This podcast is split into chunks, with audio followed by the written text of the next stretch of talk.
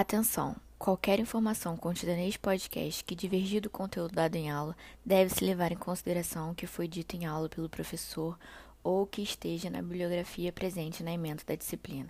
Desta maneira, o conteúdo deste podcast não poderá ser utilizado como referência em vista de prova. Oi, gente, bem-vindos a mais um podcast de Dentística 1. Na verdade, esse é o nosso último podcast vai ser sobre clareamentos de dentes vitais, que foi dada pela professora Renata no dia 19 do 10. Então, o clareamento dental é um tratamento conservador e precisa de supervisão profissional direta. Ele tem pouca previsibilidade e a expectativa do paciente ela pode acabar sendo maior do que o que de fato a gente vai conseguir obter com o clareamento. Então, como conseguir obter sucesso com segurança? Primeiro, a gente tem que fazer essa adequação das expectativas do paciente, explicar e deixar ele ciente do que ele pode conseguir ou não com o clareamento, descobrir a etiologia dessa alteração de cor, da onde está vindo essa pigmentação. É, tem que fazer uma indicação do agente clareador mais adequado tanto qual é a marca mais adequada, quanto a frequência de uso, a sua concentração. E fazer a seleção das técnicas, se vai ser técnica é, caseira, com moldeira, se vai ser de consultório, se vai ser as duas técnicas juntas. E também vamos ter que fazer a prevenção de possíveis efeitos adversos. Por que, que os dentes pigmentam? Quando existe uma pigmentação no dente, as moléculas desse pigmento elas são grandes, chamadas de cromóforos. E quando a luz incide no elemento dentário, essa molécula absorve a luz. E a gente sabe que a luz refletida ela tem uma coloração branca e a luz absorvida ela é mais escura. Então isso dá essa coloração mais escura ao dente. E quais são as etiologias da alteração de cor? É, sobre a etiologia da alteração de cor, a gente tem que fazer a anamnese para poder descobrir, conversando com o paciente, da onde que vem. É, fazer o exame clínico, exame radiográfico e a partir daí fazer o tratamento personalizado. A gente precisa individualizar o protocolo. Então, o exame clínico ele vai ser direcionado ao clareamento e vai, vamos observar se tem cáries, restaurações deficientes, trincas no esmalte, porque essas áreas elas são áreas de difusão maior do gel. E nós precisamos também descobrir a etiologia dessas trincas. Temos que observar também se temos áreas de desgaste, porque aí nesse caso pode estar exposto dentina e vai causar sensibilidade no paciente, assim como nos casos de lesão cervical não cariosa, que também vai causar sensibilidade ao paciente. É, temos que observar se tem pouca estrutura remanescente, porque aí você vai ter uma restauração. Aí você tira essa restauração que não está satisfatória e, e vê o remanescente de dente. Às vezes é tão pouco remanescente, vale a pena fazer o clareamento ali. Então, tudo tem que levar em consideração. E também observar a presença de manchas brancas e como está a saúde periodontal desse paciente. Então existe a pigmentação extrínseca. Ela é advinda de alimentos coloridos, como fumo, bebidas escuras, como café, refrigerante, vinho. Então, nesse caso, faz clareamento ou só a profilaxia? Então, os estudos mostram que esses corantes dos alimentos eles não penetram no dente, eles ficam retidos no biofilme. Então, é, só a profilaxia, nesse caso, já ia é, apresentar um uma grande melhora dessa, desse escurecimento dentário. Então, no caso das bactérias cromógenas, é, a gente retira com a profilaxia e o polimento. E algumas substâncias químicas, como por exemplo o uso prolongado da clorexidina, ele também escurece o dente e pode ser retirado com a profilaxia e o polimento também. Então, o paciente ele pode fazer a remoção da pigmentação escovando os dentes ou em consultório através do polimento coronário. Já a coloração intrínseca, ela pode ser localizada que aí é um trauma no dente permanente, porque as células sanguíneas é, que causaram hemorragia nesse trauma, elas ficam ali retidas e pigmentam o dente. Pode ser uma infecção periapical e trauma do dente descido. Pode ser um tratamento odontológico inadequado, onde teve uma incompleta remoção do teto da câmara pulpar, ou teve hemorragia intrapulpar, teve medicamentação intracanal inadequada, materiais obturadores também é, foi feito de maneira inadequada, porque você, por exemplo, não pode deixar a pecha na coroa do dente, porque isso vai escurecer o dente depois. E tem casos também dessa coloração, desse escurecimento intrínseco é, de forma generalizada. Pode ser causado pelo uso da tetraciclina, o antibiótico. Pode ser fluorose. Quando temos casos de fluorose, é indicado a gente fazer o procedimento de microabrasão, que é o uso de substâncias à base de ácido clorídrico a 6%. E é um oleão abrasivo forte, que e, não, é, você vai fazer o ácido clorídrico a 6% e um abrasivo forte, que é o carbeto de silício. Com a baixa rotação, você vai pegar e vai fazer botar aquelas escovinhas abrasivas e escovar na área dessas manchas. É bom avaliar se precisa do clareamento antes de fazer isso ou não. Muitas vezes só o clareamento consegue harmonizar já, sem ter que fazer essa microabrasão. O envelhecimento fisiológico natural, ele também escurece os dentes de forma generalizada e vai causar maior deposição de dentina e os dentes eles ficam mais amarelados. E além disso, também pode ocorrer o envelhecimento precoce. Então, como ocorre o clareamento? Aplica o gel na estrutura do esmalte. O princípio ativo do gel ele é o peróxido de hidrogênio, que ele é extremamente estável e se difunde rapidamente devido ao seu baixo peso molecular. Então, através dos canais de difusão do esmalte, ele chega até a dentina e muitas vezes ele pode chegar até a polpa. Então, por isso a gente tem que ter o controle desse gel. Os agentes clareadores são o peróxido de hidrogênio, o peróxido de carbamida e o perborato de sódio. O perborato de sódio é o único que você usa só em dentes desvitalizados. Sendo os dois últimos, o peróxido de carbamida e o peróxido de sódio, precursores do peróxido de hidrogênio. E como vai ser esse mecanismo de ação?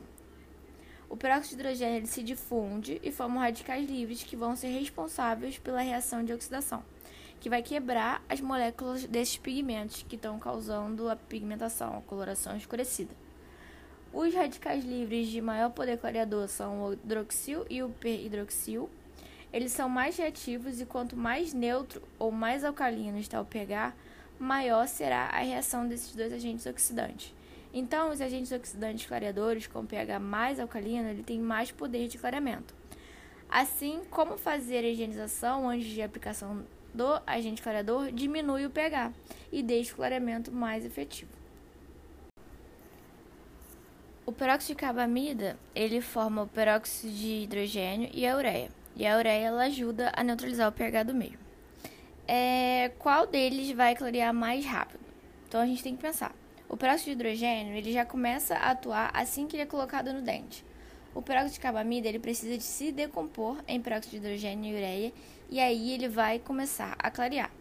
Quando colocamos, por exemplo, o peróxido de hidrogênio a 10%, ele vai ter disponível 10% de peróxido de hidrogênio para clarear.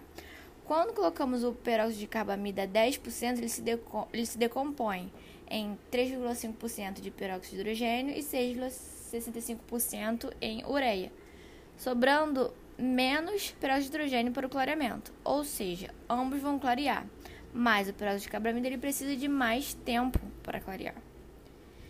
É, vamos falar sobre a teoria dos cromóforos. Os radicais livres de oxigênio que ficam disponíveis, eles vão se ligar nas moléculas de pigmentos escuros, que são os cromóforos, causando uma oxirredução e formando moléculas menores e mais claras, que vão sendo eliminadas por difusão até que você chega num ponto de saturação, onde você não consegue mais clarear. Então, desidratação versus desmineralização. Eles são dois fatores concomitantes no clareamento. Temos a desidratação, que ela vai ser aquele falso clareamento, porque o dente vai estar desidratado, então ele vai parecer que ele está um pouco mais claro. E tem a desmineralização superficial, que ela provoca opacidade e é reversível. Então, são processos transitórios. Vai ocorrer desidratação, densidade mineral superficial reduzida e redução da translucidez do esmalte. E depois a gente vai chegar na estabilidade de cor real. Quais são as contraindicações da terapia clareadora? Paciente que não colabora tanto com moldeira, tanto na cadeira. Não consegue ficar parado, não segue, não vai usar a moldeira também. Paciente menor de 16 anos grávidas ou lactantes, alérgicos aos compósitos gel clareador, pacientes com histórico de câncer e pacientes com lesões periapicais é, devido à endodontia inadequada. Quais vão ser as técnicas clareadoras? Vai ter a técnica do clareamento caseiro, supervisionado com moldeiras, que vai ser a auto-aplicação do paciente. Tem o caseiro sem moldeiras, que é autoaplicação do paciente também. Tem consultório, que vai ser o dentista que vai fazer. E tem a associação das duas técnicas. Então, em dentes despolpados, que são não vitais, vai ter o clareamento interno, clareamento externo e associação das técnicas. Quais são os agentes clareadores? É o peróxido de carbamida, que ele vai ser utilizado em dentes vitais e despolpados na moldeira, ele pode ser usado na concentração de 10, 15, 16 e 22%. E no consultório, ele vai ser, no caso de clareamento interno, 37%. O tempo de posição vai ser, no de 10% vai ser de 2 a 4 horas, no de 16% 2 horas e no de 22% 1 hora. Já o peróxido de hidrogênio, ele vai ser usado em dentes vitais e despolpados, na moldeira, a concentração vai ser de 4 a 10% e no consultório ele vai ser de 35 a 40%. O tempo de exposição na moldeira em casa, o de 4% você fica 2 horas, o de 6% 1 hora, de 7,5% fica 45 minutos e o de 10% 30 minutos. Já os 35% que é feito no consultório fica 40 minutos. Perborato de sódio. Ele vai ser usado em dentes despolpados. Vai ser clareamento interno. Vai usar concentração de 20 a 40% e o tempo de exposição vai ser até 4 sessões, fazendo trocas semanais. A eficácia ela vai depender da concentração do gel e o tempo de uso, versus o pigmento. Então, a gente vai ter um aumento de velocidade do clareamento se a gente aumentar o tempo ou aumentar a concentração. Só que fazendo isso, a gente também aumenta a sensibilidade. Tanto se você aumentar o tempo, quanto se você aumentar a concentração, você vai aumentar a sensibilidade do paciente. Ou seja, aumentando o tempo ou a concentração, aumenta a velocidade, mas aumenta também a possibilidade de ter sensibilidade. Quais são os possíveis efeitos adversos? Dentes vitais, você pode causar sensibilidade dentinária e alteração no periodonto. Nos dentes despolpados pode ter reabsorção cervical externa. E aí você tem que fazer sempre o tampão cervical. É, os novos géis clareadores eles são mais alcalinos, eles mantêm o pH estável, presença de agentes ativos, menos sensibilidade, excelente efetividade e maior longevidade. Como vamos fazer para mensurar a cor? A gente vai usar a escala de cor, normalmente aquela escala Vita, só que ela vai ser organizada por ordem de valor, não em matiz e croma, que é como elas vêm organizadas. É, já foi determinado que quando você tem sucesso clareador, é que você teve uma diferença de 4 unidades dessa escala de cor. É sempre bom registrar com fotografias, porque os pacientes eles não percebem a diferença se o dente está clareando ou não. Você com a fotografia, fazendo antes e depois para ele, ele pode enxergar isso melhor. É, para fazer a mensuração adequada de cor, os dentes têm que estar sempre hidratados. É, fazer a, a, a fotografia inicial e fazer fotografia entre as aplicações. Fazer de incisivos e caninos separadamente. Botar essa, a escala posicionada para tirar essa fotografia. Fazer, botar é, uma padronização de câmera. Anotar no prontuário e botar, pedir pro paciente assinar. A técnica caseira supervisionada. É, com próxido de carbamida tem a liberação mais lenta e com próxido de hidrogênio você tem que usar em baixas concentrações. A, é feita a confecção do modelo e ela é feita através da moldagem, que tem que ser adequada, que passe da cervical do dente. E o modelo ele não pode ter bolha nem nenhuma irregularidade. Aí você vai usar a plastificadora vácuo para fazer a moldeira e depois você recorta ou seguindo o contorno gengival ou reto 2 milímetros acima desse contorno gengival. É, você vai fazer a prova da moldeira, vai fazer mostrar para o paciente a quantidade de gel e, e que ele vai usar e recomendar o tempo de uso. Deve-se fazer sempre higiene oral antes de usar a moldeira e depois fazer a higiene da moldeira. É, quando você tira a moldeira, você passa uma água na boca e só depois de um tempo que você escova o dente, para não causar nenhuma abrasão dentária. E também ele o paciente também tem que higienizar a moldeira. É legal você dar um folheto com instrução desses passos todos para o paciente e fazer consultas de controle. É preciso fazer dieta branca? Então, só em relação ao pH dos alimentos, porque alimentos muito ácidos vão causar sensibilidade. Então, é, pode ser fumante, porque o pigmento do cigarro ele não penetra na estrutura dentária. Porém, você deve manter consultas de controle mais próximas nesse caso, para remoção da pigmentação extrínseca. E o calor do ambiente oral, no caso do fumante, ele promove o maior envelhecimento da estrutura dentária, o que causa o escurecimento precoce do dente. Paciente com apenas um dente escurecido, o que a gente vai fazer? Coloca a moldeira com gel apenas no dente que deseja clarear. Corta os dentes adjacentes e ali da moldeira, você faz um furo na moldeira para o paciente não colocar gel no dente errado. E depois faz instruções para o paciente e leva para casa. E aí tem a técnica caseira sem moldeira, que é o clareamento de balcão com tiras clareadores. São mais indicados em casos de reclareamentos. Quando o paciente já fez um clareamento e ele quer é, fazer uma manutenção desse clareamento. E tem a técnica de consultório, que é usada peróxido de hidrogênio em altas concentrações, de 35% a 40%. As indicações mais frequentes nesse caso são para pacientes que eles não toleram ou não suportam o uso da moldeira, pacientes que têm urgências de resultado, pacientes que têm um aparelho ortodôntico e pacientes com regiões, é, reações cervicais severas. É necessário no casamento, no clareamento consultório, usar luz, laser, LED. Nenhum tipo de luz melhora a efetividade do clareamento. Então, assim, a luz ela aumenta o risco de sensibilidade quando são usadas em altas concentrações durante o clareamento dentário. Então, é, não tem nenhuma indicação. Você só aplica o LED mesmo quando é para ativar a barreira gengival. Sobre a sensibilidade. Ele causa sensibilidade? Trincas, restaurações não satisfatórias, exposição dentinárias e pouco esmalte vão causar sensibilidade.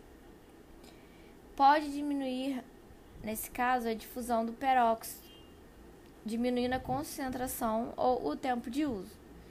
E pode reduzir também esse, esse habilidade nervosa, de maneira prévia ou durante o tratamento. Nesse caso, você vai usar o dessensibilizante, que ele é de nitrato de potássio a 3 a 5%, ou fluoreto de sódio a 0,2 ou 2%, por 10 a 15 minutos. Você pode usar antes, durante ou depois do clareamento, do tratamento, no caso.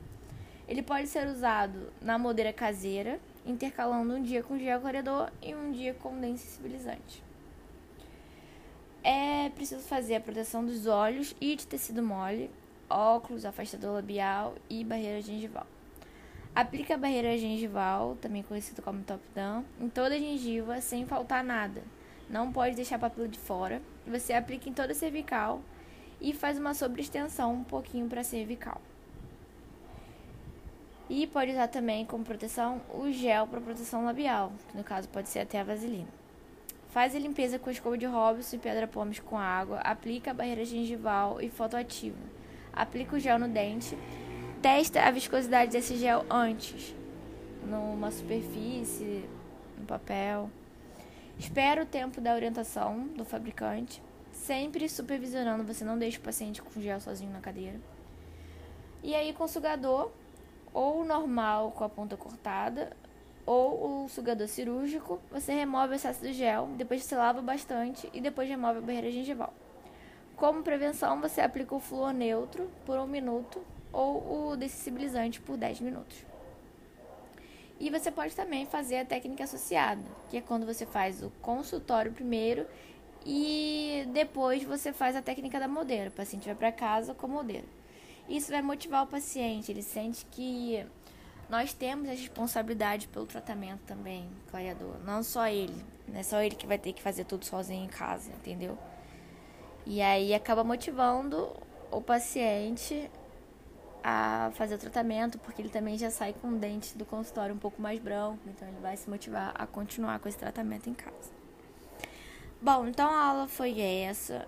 É, como eu disse, foi o nosso último podcast. Eu espero que vocês tenham gostado da mesma forma que eu gostei e foi útil para mim fazer para vocês esse podcast. Eu espero que tenha sido útil para vocês de alguma forma. É, qualquer dúvida ou se quiserem falar comigo sobre qualquer coisa, pode me procurar no Instagram.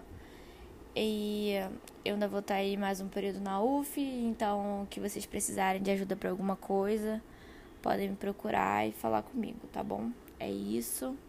Beijinhos.